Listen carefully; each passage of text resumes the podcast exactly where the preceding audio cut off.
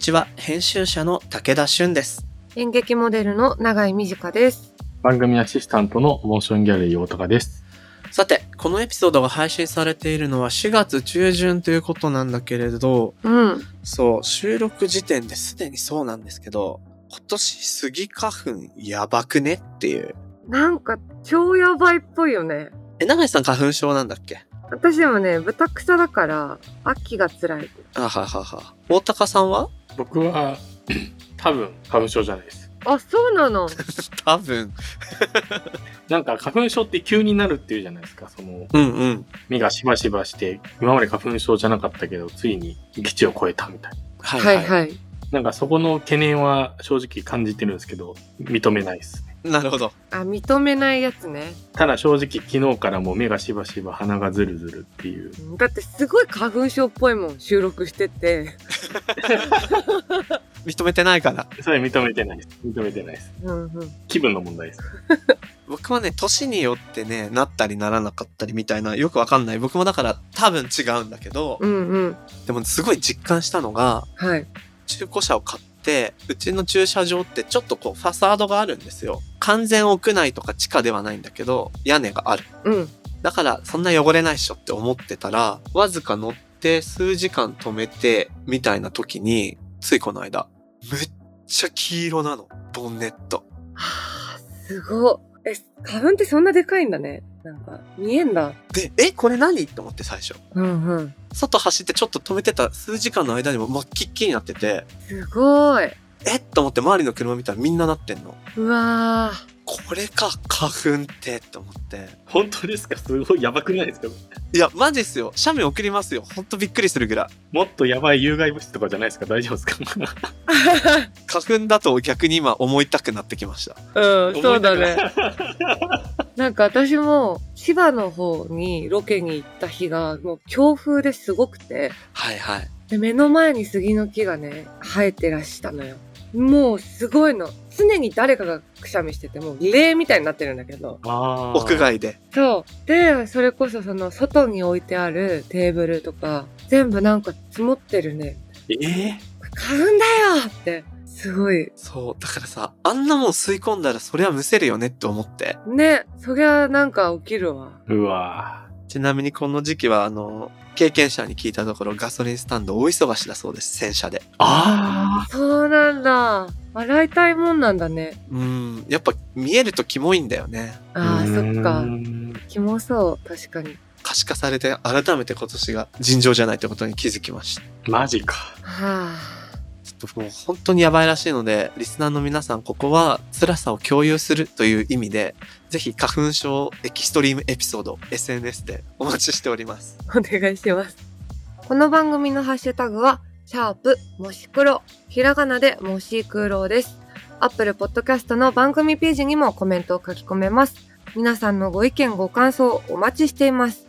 そして、Spotify の番組プレイリストのフォローと、もしもし文化センターへのご参加、こちらもお待ちしています。あなたももしもしーずになってねはい。ではでは始めていきましょう。武田俊と。長井美智香がお送りする、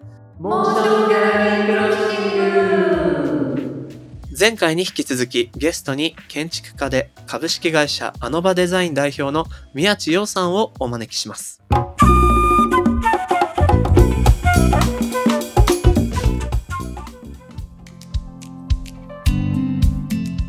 そう、お話にもあった通り、どんな人でも物を食べずして生きていくことは不可能で、食べてる時って絶対喋るんですよね。うんうん。うん。だから何かこう、ビジネスの場でも友達でも会う時には食事が絶対にこう付きまとうというか、確かにな。何食べに行く、どっか行こうっていう時に絶対食って挟むし、それを選ぶ、もちろん何かを食べに行くこと自体が目的の回もいっぱいあるけれども、むしろそこで生まれてくる会話とか関わりの方に重点が置いてあることって結構多いと思うし、そういう時にね、キッチンという場所の何か面白さっていうのがある気がするんですけど、うん。となると今なんか伺おうとしてたね、その、キッチンっていう部分に軸足を置いてるっていうのもなんとなく見えてきたね、長井さん。うん。確かに。すごいな。大学1年生でそんなことがあるんですね。ね、本当に。面白いな。そこから、もうこう、シェアキッチンに軸行くってなるのは、なんか、またそれはそれできっかけがあったりしたんですか？そうね。なんか、そう、その後、1年ぐらい大学院それこそやりながら、ちょっと留学とかもあったんで、オープンしてから多分、どんくらいだろうな、3、4ヶ月ぐらいかな。なんかそこに建築、まあ、そこを作ったチームとしていろんなイベントとか、なんていうのかな、こう、それこそ食を絡めたりとか、なんか友人集めたりとか、なんかそういうイベントをやりながら、まあ、それこそ、こう、誰かやってるその食のイベントとか、ワークショップとかに参加するみたいなことをやってたんですけど、えっと、そこから、まあ、就職とかなんだかんだって4年ぐらい普通に建築事務所に勤めていたんですよ。はいはい。で、えっと、僕が独立した、その、まあ、建築事務所に勤めていた時も、うん。自分で場所を作るっていうことをやりたいと思っていたので、独立しようと思っていたんですけど、はい。このビル自体が現代アーティストの新野慶次郎さんという方が運営をしていて、その方と一緒に東日本橋のエリアの、まあ、なんていうのかな、まあ、エリアリノベーションというか、うんうんうん。そういうプロジェクトが一個あって、まあ、そもそもこのクリエイティブハブっていうビルを作った時に、まあ、街に開かれているクリエイティブなハブを作ろうというコンセプトでもあったので、街と場所っていうのが少しセットだったんですね。はいはい。で、えっと、そういうこともあって、このビルとか、まあ、いくつかの複数のビルとか、その街のエリアリノベーションのプロジェクトを一緒にやろうっていう、まあ、話をしていて、で、それがあって僕は独立してるんです。なので、独立後はそこの日本橋のビル自体に拠点を構えて、自分もプレイヤーとして活動していたんですけど、で、4年ぐらい経つと、そこの僕らがこう作った場所がいろんなこう変容を遂げていて、そうでしょうね。変わりそうだなと思って。うーん。なんかもう壁とかもなんか新しいなんかマシンが入ってるとか、なんか人も全然違う。あれ？こんななんか、それこそ近所のサラリーマンとかが出入りしていたりとか、へえ。日本橋なんで老舗のお店とかもあるんですけど、そういう人たちがなんかフラッと来てたりとか、うーん。横にある郵便局の局長さんがよく来てるとか、へえ。より街に馴染んでたんですね。4年間で。そうなんです。で、一番の変化がですね、さっき言っていた保健所の許可を取ってたんですよ。で、それどういうことかっていうと、やっぱりコミュニティキッチンとして、その食を核にこう、なんていうのかな、コミュニケーションのプロジェクトの、なんか例えばアーティストさんがいて、で、海外から誰かが来て、で、そこでみんなで食事を囲んでコミュニケーションを取るとか、ワークショップをするとかはやっていたんですけど、結構そういう風に活動していると、やっぱ外部の方が使いたいっていうことが多くなっていたんですね。はいはいはいはい。じゃあ、やっぱりそういう外部に開く場所として、こういろんな人に使ってもらいたいっていうのもあったので、えっと、当時の運営のチームが、えっと、その許可を取れるようなまた仕様変更をして許可を取ってたんですよ。なので、それによって、よりこう、なんていうのかな、機能としてもバージョンアップしてたっていう経緯がありました。うんうん。で、僕がそのビル全体の、まあ、運営をしていながら、実はそのシェアキッチン自体は、当時、そのビルの一番上のプロダクトデザインのチームが運営してたんですよ。はいい。はい。まあ、それはなんか、いろんな運営者がこう変わってたんですけど、当時はそのビルの一番上に入居していたプロダクトデザインのチームが運営していて、で、例えば昼にランチを出したりとかいろいろやってたんですね。ただ彼らがなんか事業拡大で移転しなきゃいけないみたいな話になった時に、うん。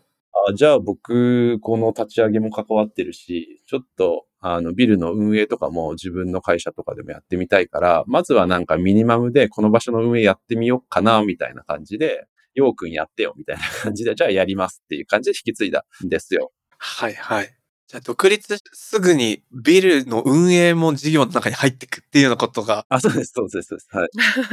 そう、それもあって独立はしていて、ただシェアキッチンのマネージャーっていう立場だったんですけど、引き継ぐときに、今、武田さんおっしゃっていただいたみたいに、事業として捉え直さなきゃいけないなって思ったんですよ。当時は、コミュニティキッチンとして、まあ、シェアキッチンの営業許可は取っているものの、あくまでなんていうのかな。例えばそう、使用料とかもすごい安いし、運営管理に関してもすごい自主性をベースにうんうん。管理ルールとかも、まあ、ある程度はあるんだけれども、最初に言ったみたいに、こう、作る、食べる、片付けるみたいな、どっちかっていうとコミュニティのルールみたいなものが多かったんですけど、うん。なるほど。使った人は綺麗に戻しとこうね、というか、迷惑かけないように使おうよみたいな。うんうんうん。ただ、事業をベースにやるにあたって、多分、ちゃんとルール化をしなきゃいけない部分っていうのがあるなって思っていて、で特に飲食の場所なので、衛生管理。で、シェアキッチンなので複数の人が使うので、やっぱりその管理上の規約であったりとかルールっていうのを再設定しなきゃいけないっていう課題があって、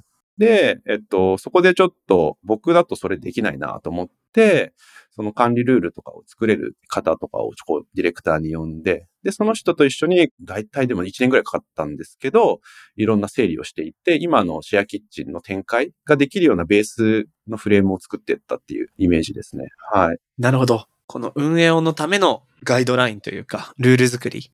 そこで固められた、ある種モデルがあるから、今他の場所にも他の場所にもっていうように展開できるようになったってことなんですか？そうですね。さっき言ったみたいに、こう、事業として成立するためには、やっぱりこう、展開性がなきゃいけないなっていう。ただまあ、それってお金だけの問題ではなくて、うんうん。例えば、そのキッチンで守りたかったのが、すごいこう、スモールビジネスの人、もしくはビジネスにもならないような人が使えるようにしなければいけないなって思っていたんですよ。はいうんどういうことかっていうと、安心して使えるっていうさっきのルールの部分と、安心して使えるっていう、これも安心して使えるっていう賃料の部分ですよね。単純に利用料の部分。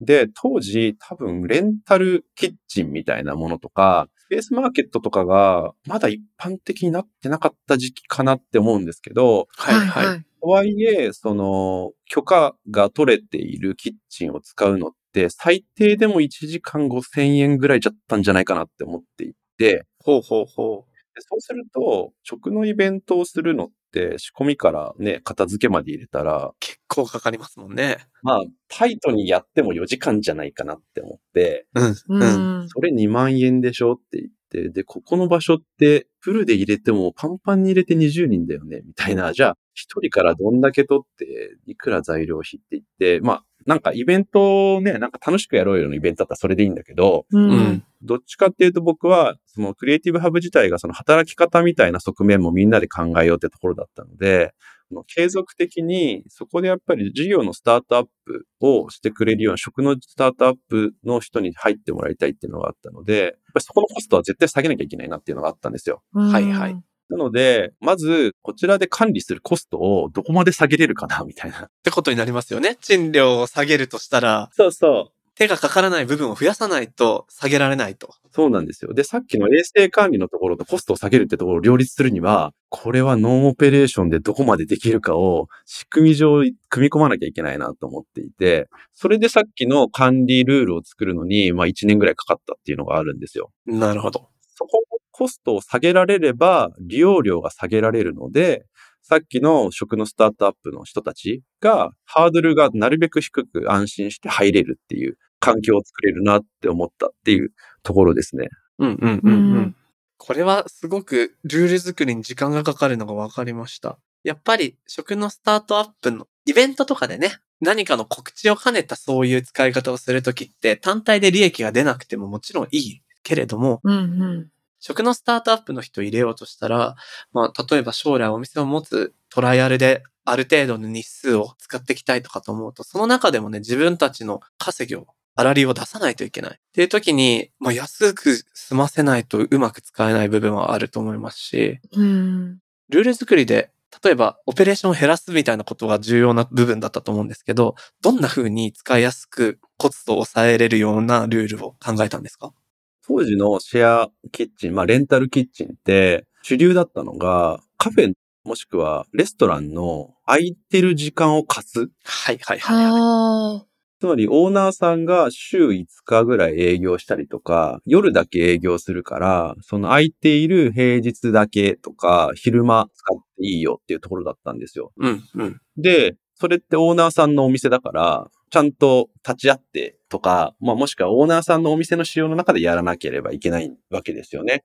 で、もう一個は、一日だけ使うっていうことがメインだったんですよ。はい。うん。つまり、そもそも利用料高いから、そんな月に何回も使えないっていうところで、一日だけ、月に一回だけ出店するとかがカフェとして営業するっていうのがメインだったんですけど、は。い。僕らやろうとしていたのは、事業者っていうかクリエイターというか、プレイヤーを一緒にキッチンっていうものを核に成長していきたい、使っていってもらいたいっていうのがあったので、はい。定期的に使ってもらう必要があったんですよね。う、うんうん。ん。で、そういう意味では、さっきのコストを下げるっていうところで一番大事なのは人件費のところで、やっぱり常駐しなくても、利用者さんが主体性を持って、ルールを守って、むしろ管理者のような立場で使ってもらうっていうことを設定したんですよ。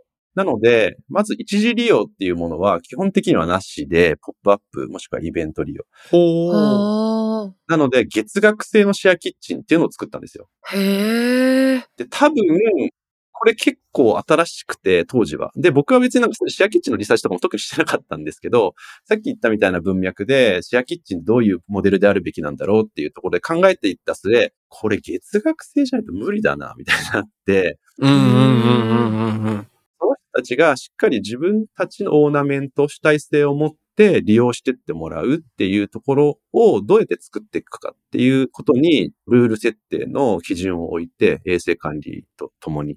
それで我々は最初のオペレーションっていうか、最初のオリエンテーション、つまり利用説明しながら、都度の利用に関しては、例えばオンラインのチェックリストだったりとか、都度のオンラインでのコミュニケーションっていうのを取りながら管理していく。なるほど。で、さらに利用者ごとに、例えば前に使った人、後にこれから使う人に関してのコミュニケーションが取れるようにして、使う前の状況であったりとか、自分が使った後の状況をお互いで共有できるようにして、で、それでこう問題をなるべく少なくするとか、管理上のコストをなるべく少なくするとか、そういう工夫をしていったっていう感じですね。使い手の人がある種当事者意識を持って場の管理にも入っていくような設計ってことですね。月額で。そう。なんかちょっとジムとかにも似てますね。あ器具をちゃんと清潔に戻していくっていうことが事務内の治安維持のためになっていて、みんなが当事者意識を持って片付けまでやって、月額の会費を払ってというような。あ。うんうん。そうですね。多分なんかそれ二つあって、一つは当時コワーキングのあのオフィスとかがすごいこう台頭してきたというか、すごいこう一般的になってったじゃないですか。はい。で、そこでなんかそういう一般的にそういうルール化みたいなところもかなり整備されていったり、利用者側もそういうこう認識とか意識っていうものがしっかりこうシェアリングエコノミー的なことがこう日常的になっていった。まあ2016年とか7年。そうですね。そのぐらいの時期って結構働き方が多様化していって、場所も選ばないで仕事ができる人が増えてきてる。そんな時期ですよね。そうですね。なので僕らがこういうルールですよ。シェアするんでこうしてくださいって言ってもある程度通じるというか、はいはい。理解していただけるような形だった。で、もう一個が、さっきのちょっと話に戻るんですけど、そのシェアキッチンを作った一番最初のきっかけが、そこのシェアキッチンを立ち上げた、えっと、オーナーさんっていうのかな、クリエイターさんっていうか、その方が、ある企業の企画部長というか、日本国内もそうなんです。海外とかにも工場を持っているような会社で。面白い話があって、その方が、なんか、メキシコの工場に飛ばされたらしいんですよ。でなんでかって言ったら、そこの生産効率が40%だと。つまり、60%はミスなりなんなりで使い物になんないっていうところを、どうにか生産効率上げてくれっていう形で言ったら、なんか、あの、従業員は適当に休むし、なんか従業員のうち半分ぐらいしか稼働してないじゃん、みたいな。来ないし、作業は適当みたいな。で、その人が何をしようかなって思った時に、もうこの人たちに技術的な指導をしたりとか、ルールを課せても無駄だから、とにかく彼らが会社に来てくれて、で、結局その社員と管理部門、まあ、それこそ日本の会社なんでね、そこはやっぱり大きい隔たりというか、あの、距離があるわけですよ。うん。でそれをどう進めようかっていうところで、これは食堂だみたいな。ほう。食事っていうのをしっかり彼らに提供してあげると。つまりメキシコのまあ労働者なので、それこそまあある程度の生活水準があるとは思うんですけど、その彼らにしっかりとした食事を提供することと、その食堂でしっかり管理者たちとコミュニケーションをとって、彼らの例えばその不満だったりとか、要望っていうものを聞くことにしよう。つまり食を核としたコミュニケーションを取ろうっていうことを決めて、食堂を改革したらしい。なるほど。うん。同じ釜の飯を食うということですね。そうなんですよ。そして来たくなる会社にすると。そう。で、そしたら70%ぐらいまで生産効率が上がったっていう、すごい。すごい。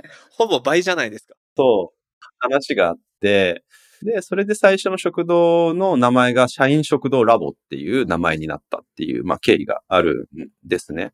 つまり、働くっていうことと、その、食っていうことの、なんか密接なつながりみたいなことがあって、どうやったらこのシェアキッチンで、えっと、食っていうことと、それを核として、あの、働けるか、まあ、授業を起こせるかっていうはいはいはい。で、その食の核があることで、例えばその周りのコミュニティであったりとか、その、えっと、知人だったり友人であったりっていうことが、クリエイティブ、まあ、もしくは事業の中でこう一緒に成長していけるか、コラボレーションの機会をどれだけ作れるかとか、なんかそういうために作っていったっていう経緯があるんですけれども、うんうん。はい。でそういう意味では、食の衛生管理っていうところと、コミュニティのルール作りっていうところ、そこを、まあ、メインに、シェアキッチンを作ってきたというところがありますね。なるほどなるほど。ど。結構このルール作り自体がその豊かな場の利用自体のとすごく密接に絡んでるんだなっていうのは今のメキシコのお話もね、含めて効率もだし、豊かなコミュニケーションの場でもあるし、なんかとても今いいモチーフを教えてもらったような気がします。で、ここからまたいろいろお話し続けたいんですが、時間がいい感じなので、一旦前半戦をここで締めたいなと思います。はい。次回も引き続き、建築家で株式会社アノバデザイン代表の宮地洋さんにお話を伺っていきます。えーこの特集、配信が4月になるんですけれども、その時期的に宮地さんから何か告知されたいこととかあったらぜひお願いします。ありがとうございます。えっと、冒頭にお話しいただいたことにもつながるんですけど、あの、コネルという、えっと、ウェブサイトを3月にオープンしました。で、このウェブサイトは、シェアキッチンに所属するパティシエだったりとか、コーヒーのバリスタ、もしくはその食のイベンターたちの情報を発信するサイトになっていて、今はウェブサイトだけなんですけど、今後はちょっとそこの EC とかも絡めて、彼らの活動とか、彼らのその商品を見ながら、直接そういうものを変えるっていうウェブメディアにしていきたくてですね、それをぜひチェックいただけるといいなと思っております。わかりました。また番組の概要欄とかにもね、紹介したいと思います。宮地さんの詳しい今後の活動は、ホームページや SNS 等をぜひチェックしてみてください。はい。では、ひとまず宮地さん、ありがとうございました。ありがとうございました。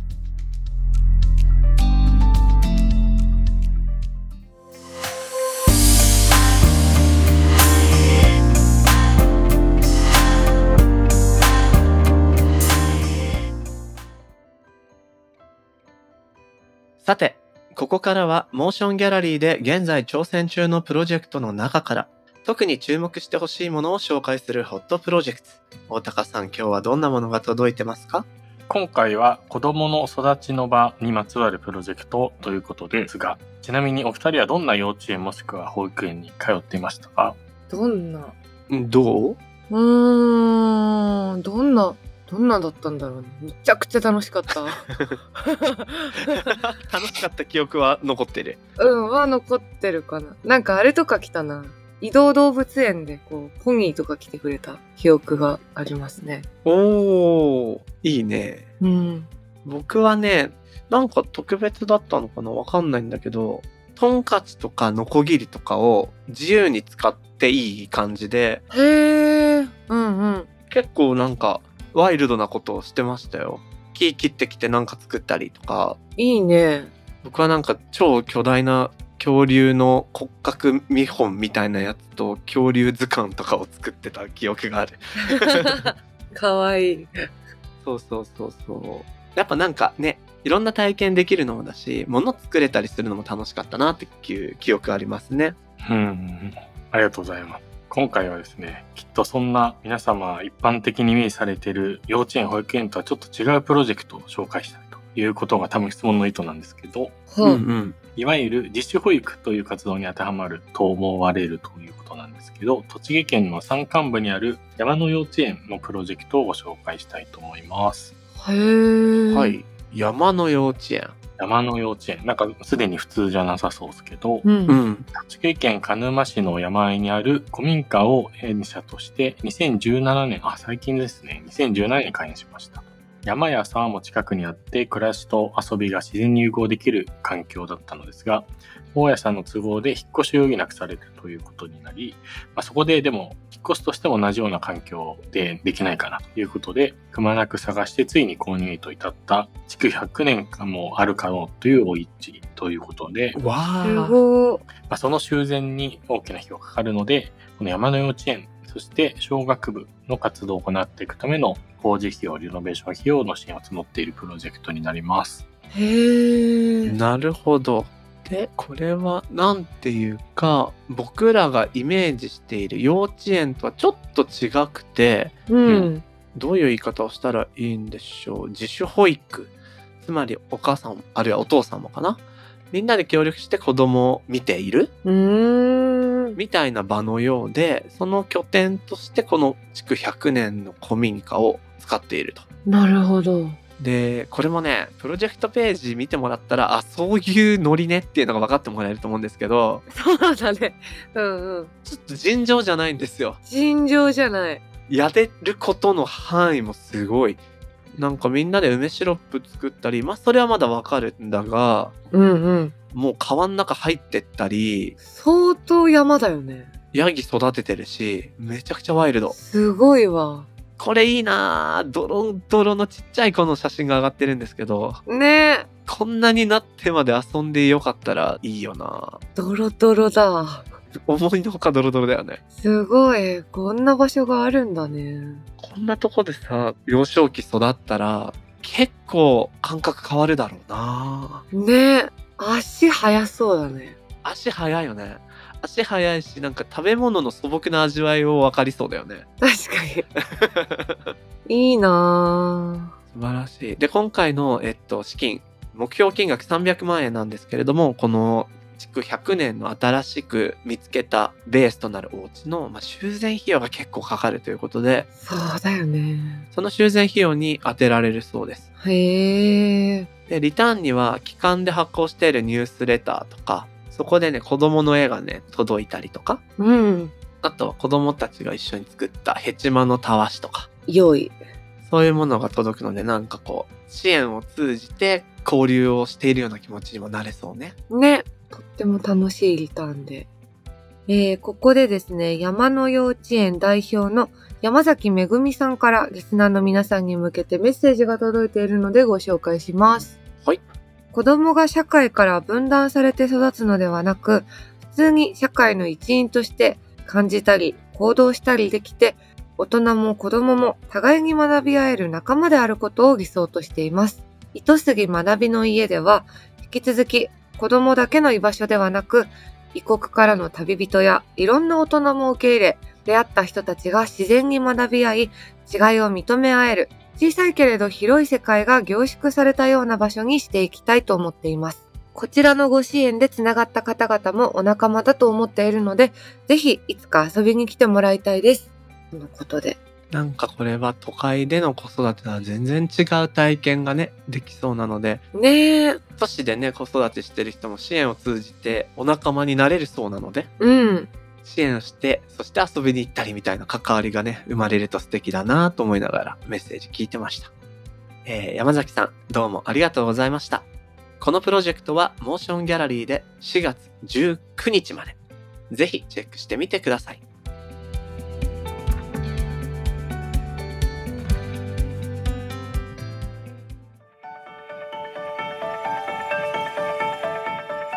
モーションギャラリークロッシングエンディングのお時間となりました。さて、2話目がおしまいです。うん。長井さん、どうかね？なんかさ、途中からさ、電気読んでるみたいな気分になんなかった？あのー自分のストーリーに引き寄せて、なぜシェアキッチンかっていうのを説明してくださったもんね。うん。なんかあのルールができてくところとか、すごいなんか映画みたいだったな。なんか上手だったよね。ルールが使い方を新しくしてくれるし、潜在的な需要に応えてくれるみたいなうん。シーズンだったよね。ね。面白かった。意外とね、なんかルール考えた話って聞いたことなかったんだなって思った。なんかルールの話続くなと思ったけど、これルールの話がいろんなクリエイティビティの話につながるなって途中から気づいて、うーん。そのまま続けてもらおうと思って僕はそのまま聞いてました。面白かった。さてさて、それではここで、これまで番組にご出演いただいたゲストの方からの応援コメント紹介したいと思います。大高さんお願いします。はい。昨年4月の特集習慣を味方につけるにご出演いただいた自炊料理家の山口ゆかさんからの応援コメントです。うん。毎回なるほどと思わせてくれるテーマ選定とゲストさんたちの愉快なトークを楽しみにしています。これからも続けてください。とのことでいただきました。ありがとうございます。ありがとあうございま。す。そうだ、山口さんの回って、僕ご著書も読んでたので、うんうん。あ、なんか本のままの人やなと思ったんだけど、本当になんていうのかな。続けていくための自炊の簡単な入り口？うん。そんなのを作ってもらった素敵ないい回だったななんて思いましたね。そうだったな。なんかやっぱちょっと時間が経って、またそのなんか、ものすごい丁寧に考えてやるみたいなモードに突入しちゃってたから、あるある。あれやめた方がいいんだよね、なんか。あんま考えるなって。そうなのよ。なんかね、結局ね、男の料理みたいな、そのこだわりのこだわりみたいなのって続かなくなっちゃうから、うん。ねそうなんだよね。いかにイージーにやるかっていうのが実は生活増す上では重要だよね。うん。ちょっと改めます。思い出しました。なんかそんなね、永井さんみたいに、ちょっと自炊重たくなってきたぞっていう人はね、うん。振り返って聞いてもらうのもいい回かなと思います。はい。山口さん、コメントありがとうございました。この番組のハッシュタグは、シャープ、もし黒。そして、アップルのポッドキャストのコメントでもご意見ご感想お待ちしています。また、番組のオンラインコミュニティ、もしもし文化センターでは、会員限定 SNS にて通称もしもしと呼ばれる、リスナー会員の皆様とバインクルーで、えー番組の感想や気になるトピックについてシェアしています。武田さん、永井さんによるスピンオフトークを配信しているほか、もしもし限定グッズの会員証ステッカー、さらに毎月のミートアップなど、ここだけで楽しめるコンテンツが盛りだくさんです。もしもし文化センターは番組概要欄に貼ってある URL からアクセスできます。皆さんのご参加お待ちしております。はい。ほい。では、次回も引き続き、ゲストには宮地洋さんをお迎えして、特集、作って食べてつながって、シェアするキッチンとこれからの商いをお送りします。それでは、今回のモーションギャラリークロッシングはここまで。お相手は武田俊と、長井美智香でした。また次回お会いしましょう。バイバーイ。